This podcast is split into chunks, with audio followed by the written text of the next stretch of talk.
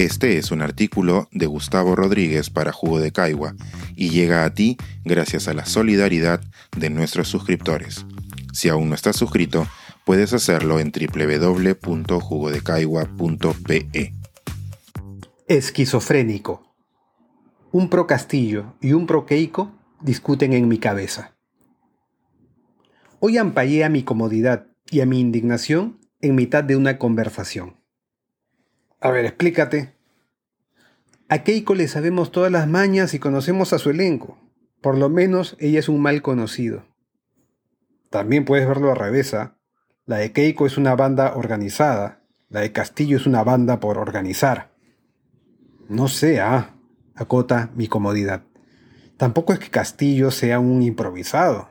Tiene años viviendo del conflicto y Vladimiro Cerrón tampoco es manco.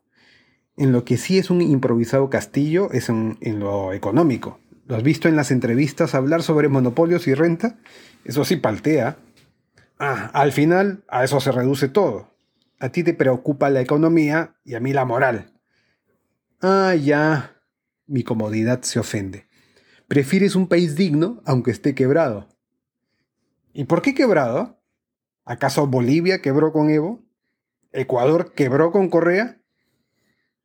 Oye, ¿tú crees que a mí me hace gracia pensar en la China con la banda presidencial, no? Cuando el conteo rápido dijo que Castillo y ella eran los que pasaban, me resigné. La China será, dije. Pero cuando al ratito la vi agradeciendo, toda de blanco y radiante, las tripas se me estrujaron, puta madre. Mantente enfocado en eso. no, no es broma. ¿De verdad quieres premiarla cuando su egoísmo y su irresponsabilidad detonaron estos cinco años de mierda? ¿Qué ejemplo damos como país? ¿Qué ejemplo le damos a nuestros jóvenes? Sean malos perdedores, traten de aplastar a sus adversarios, corrompan todo para salir impunes. Al final serán los ganadores. No jodas, pues. Como te dije, ahí ya la conocemos. Medio país está organizado para echársela encima apenas quiera sacar las garras. De verdad no entiendo lo que quieres defender. Hablas de preservar nuestra economía pero defiendes nuestro privilegio, nada más. Defiendo este sistema. Podrás decir lo que quieras, pero las reformas que hizo la derecha nos sacaron de la crisis. Acuérdate cuando nuestros primos volvieron de visita en el, en el 95 y este era otro país. Tú lo has dicho, responde mi indignación. Las reformas económicas nos sacaron del hoyo. Estábamos atollados y se necesitaba un envión en otra dirección. Pero ese envión ya va durando 30 años. Los mercantilistas le pusieron cohetes y mira hasta dónde nos ha traído.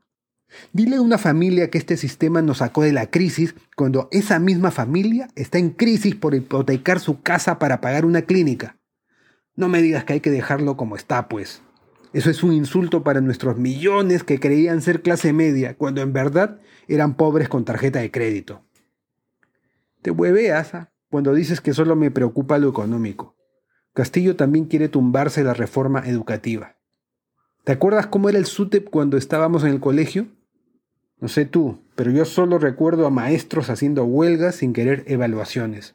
Además, ¿cómo va a eliminar a la SUNEDU si es lo único que ha venido funcionando para que las universidades piratas no queden impunes? Eso sí paltea y no lo niego.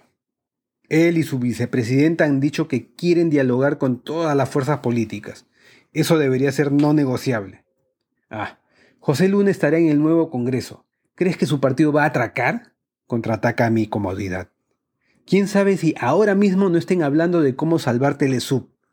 Y si a eso le sumo su extremismo en lo económico, con eso me basta para dudar de él.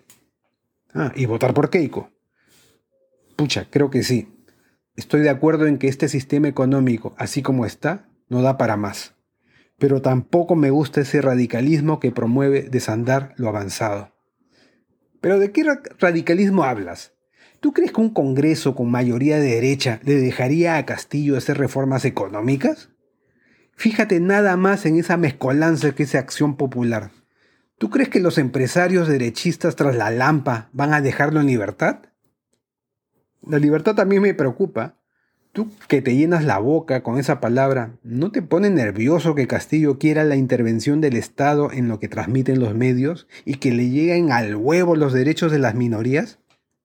Oye, ni que Keiko fuera una adalí de la libertad de expresión. ¿ah? La intromisión en los medios está en su genética. Y si hablamos de derechos ciudadanos, permíteme reírme. La diferencia es que no se lo resaltan. Quizá, no sé. Cambiemos de enfoque mejor. ¿Con quién crees que se pierda más? Hasta ahora no lo tengo claro. Te lo voy a poner de otro modo. Ya, incluso asumiendo que Castillo la cae en lo económico durante estos años. ¿Qué quieres? ¿Una mejor economía o una mejor sociedad. Sin plata para comer, ¿cómo vamos a tener una mejor sociedad? No te pongas maniqueo. Ya te dije antes. ¿Acaso la Bolivia de Evo fue un desastre económico? Te lo pregunto de otra forma. ¿Tenemos una mejor sociedad después de 30 años siguiendo la inercia de Fujimori? Claro que no, pues. Es lo mismo que los chilenos se preguntan ahora cuando se acuerdan de Pinochet. Por preocuparnos solo de la economía durante tres décadas es que ahora estamos así. ¿Qué tal si para variar ahora atendemos lo demás? Ahí hay un punto. Quizá lo más importante ahora no sea discutir tanto quién debe ganar, sino qué cosas empezamos realmente a discutir. Hoy son Castillo y Keiko, pero si no empezamos a reformar nuestro sistema político, quizá mañana nos toque una pareja peor. Lo único claro es que mientras tuvimos plata, también tuvimos políticos horrendos. Y ya vemos. Así es. Creo que por fin nos vamos entendiendo. Este es un artículo de Gustavo Rodríguez para Jugo de Caigua y llega a ti gracias a la solidaridad de nuestros suscriptores. Si aún no estás suscrito, puedes hacerlo en www.jugodecaigua.pe.